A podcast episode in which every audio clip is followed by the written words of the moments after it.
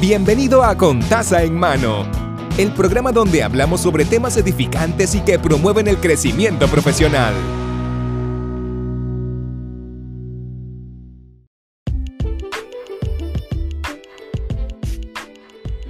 Saludos y bienvenido a Contasa en Mano. Mi nombre es Mari y estamos en el episodio número 3 de Café Coladito. Y este se titula Update del COVID. Así que quería hacer una actualización de la información que había brindado en el primer episodio de Café Coladito, que fue sobre el coronavirus. Y aquel era más sobre la formación, lo que se conocía, cómo prevenirlo. En este episodio quiero enfocarme un poquito más en, en after, afterwards, o sea, qué pasa después. Conocemos sobre el COVID, pero entonces qué pasa los síntomas, qué son esas pruebas, cómo se leen los resultados es, ese tipo de información. Así que voy a comenzar por los síntomas. Los síntomas más comunes la fiebre, pérdida de gusto olfato, dolor de cabeza intenso. A los niños usualmente es la diarreíta, este, tos seca y cansancio. Y pues estos son los síntomas más comunes, están, están apareciendo más síntomas y eventualmente los van a ir eh, poniendo dentro de los síntomas más comunes. Pero entiendo que puede, puede ocurrir, este, esto yo especulando acerca de lo que he leído, es que dependiendo las condiciones preexistentes de la persona, es bien probable que tengan que tengan puedan estar relacionados a esos síntomas que están apareciendo. No es necesariamente eso, pero podría ser. De todas maneras, lo que se conoce son esos síntomas y pues unos que están apareciendo, que son recurrentes, que los van a ir añadiendo a la lista. Como vómito, este, cambio en el color de la orina, cosas de una a 100 personas que le ha dado este, el COVID, pues una resulta que tiene un síntoma diferente, por poner algo. Tenemos esa información. La segunda información que tenemos es acerca de las pruebas. La prueba molecular detecta si el virus está dentro de la persona. Punto. Y la prueba serológica determina si tienes anticuerpos activos. Ahora, ¿para qué se utilizan ambas pruebas?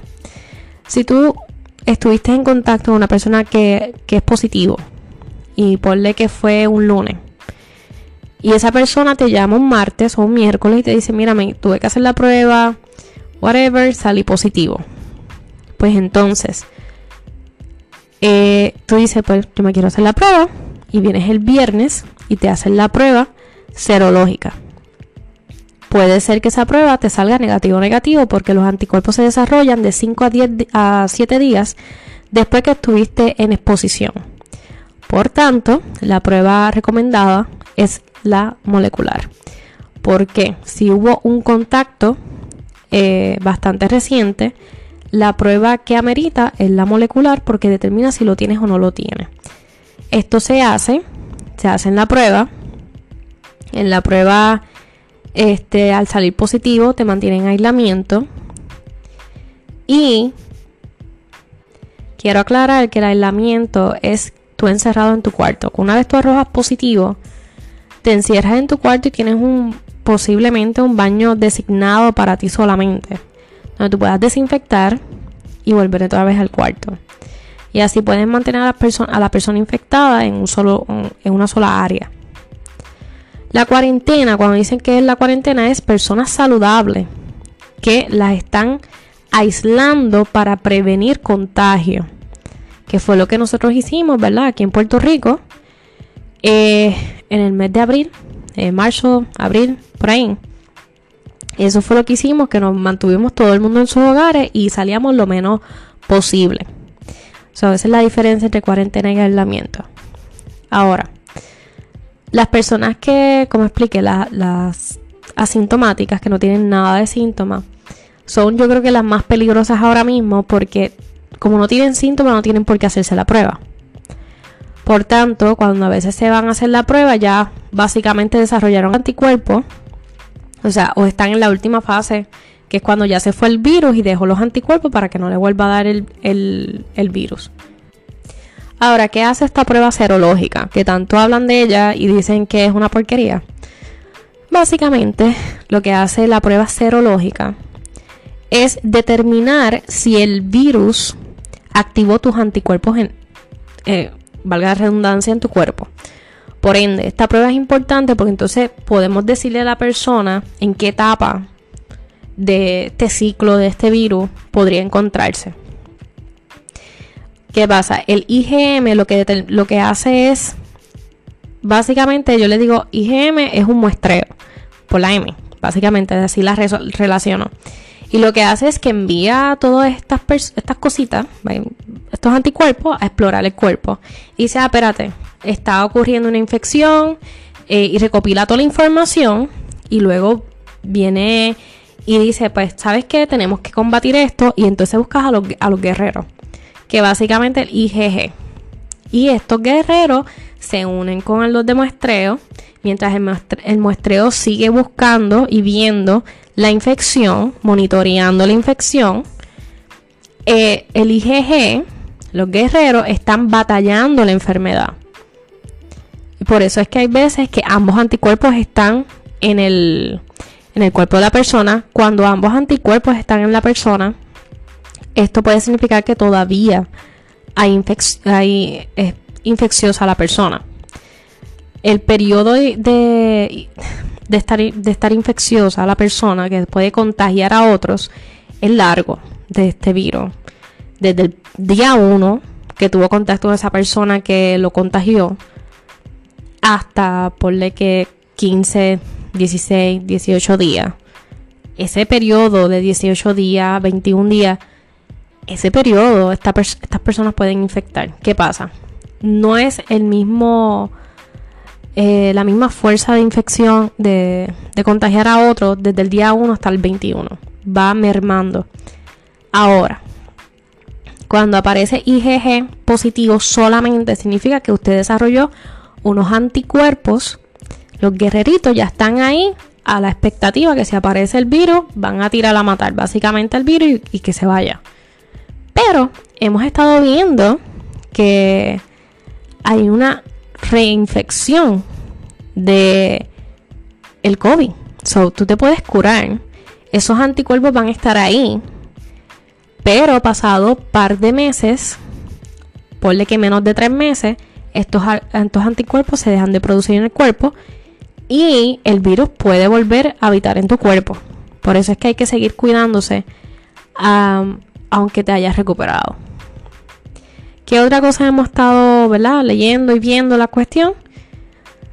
Muy interesante, hay personas que el virus permanece más de 28 días. Usualmente el ciclo es del 1 al 28. Hemos estado viendo o leyendo sobre personas que han estado tres meses arrojando positivo y que pues ya no tienen síntomas y si tuvieron y nunca o nunca tuvieron síntomas o tuvieron síntomas, y ya se les fueron y pues el, virus se tarda en irse en el cuerpo de estas personas. Y pues tenemos esa situación que el periodo de infección pues depende para uno determinarlo la prueba serológica que es la que te dice los anticuerpos. Entonces por eso a estas personas también se le hace esa prueba para determinar si, si, si se fue o no se fue o si tiene por lo menos anticuerpos, si los anticuerpos están saliendo para combatir esta, este virus. Ahora voy a resumir esto de los anticuerpos y todo eso en días. Básicamente desde el día 1 al día 5 es cuando pueden iniciar los síntomas.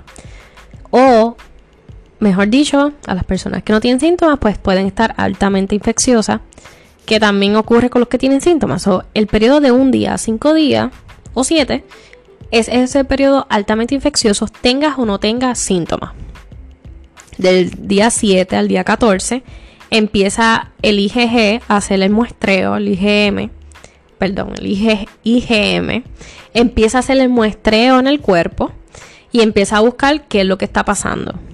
El del día 14 al día 21 es que salen los dos anticuerpos a, a poder combatir, uno a combatir, que es el IgG, y el otro a seguir supervisando de que el virus dónde está y qué vamos a hacer y dónde vamos a enviar a estos guerreritos a, batallar.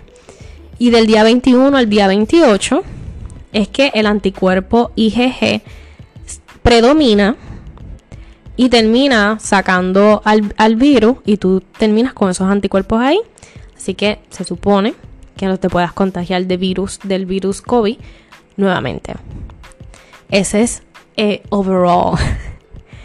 Ahora, la producción de anticuerpos empieza desde el día 7 al día 14. Por ende, si usted tuvo contacto con una persona el día el lunes, hacerse la prueba de sangre, la serológica, el día 2, pues no vale la pena porque no va a determinar eso.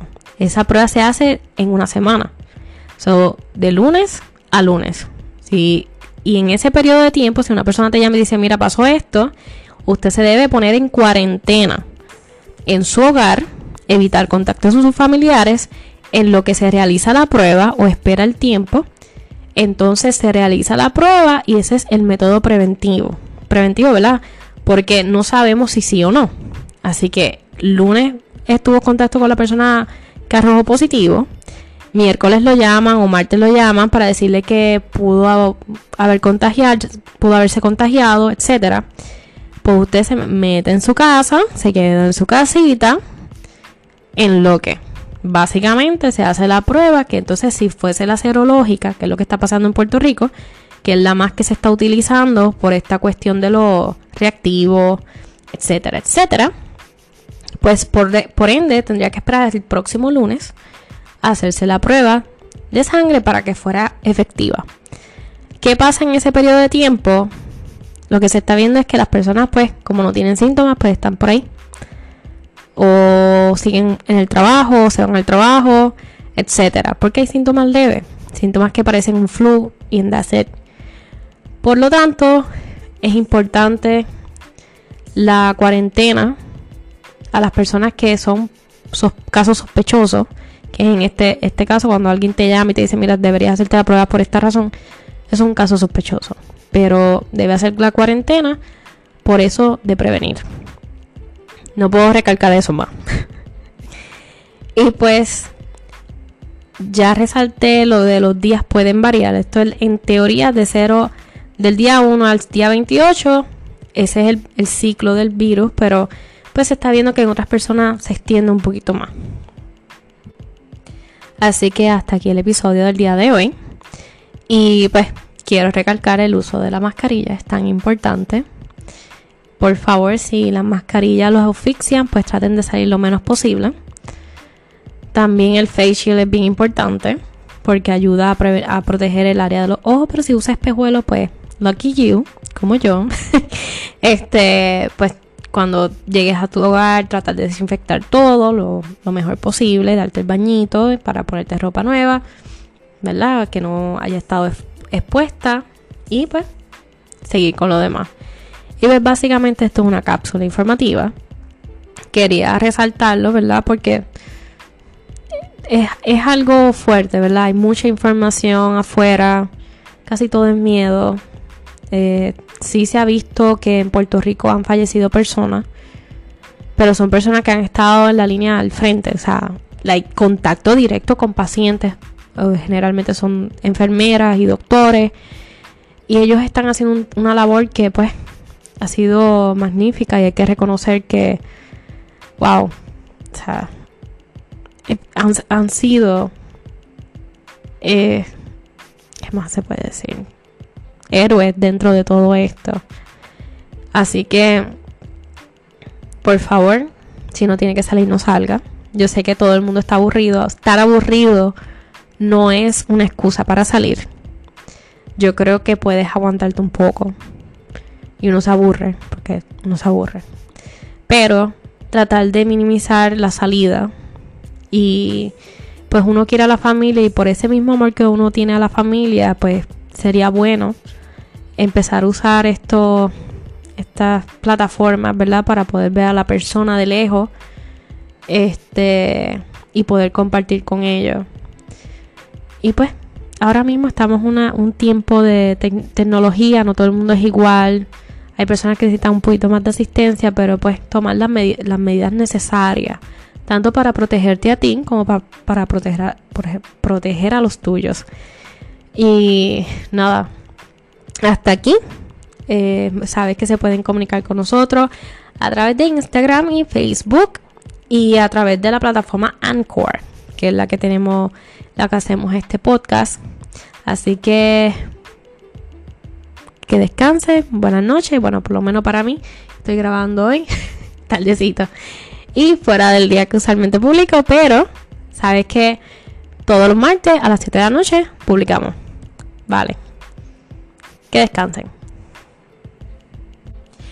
Y otra breve cosa que se me olvida. Los resultados de la prueba molecular se leen detected, detected. Espérate, detected, not detected.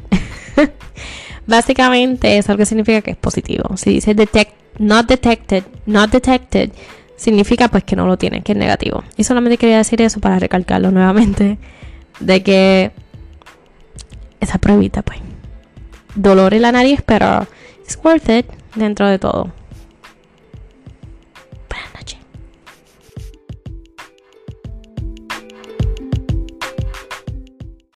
Hemos concluido el episodio de hoy. Puede suscribirse al canal para que sigamos creciendo juntos. Recuerde que la bendición comienza con taza en mano.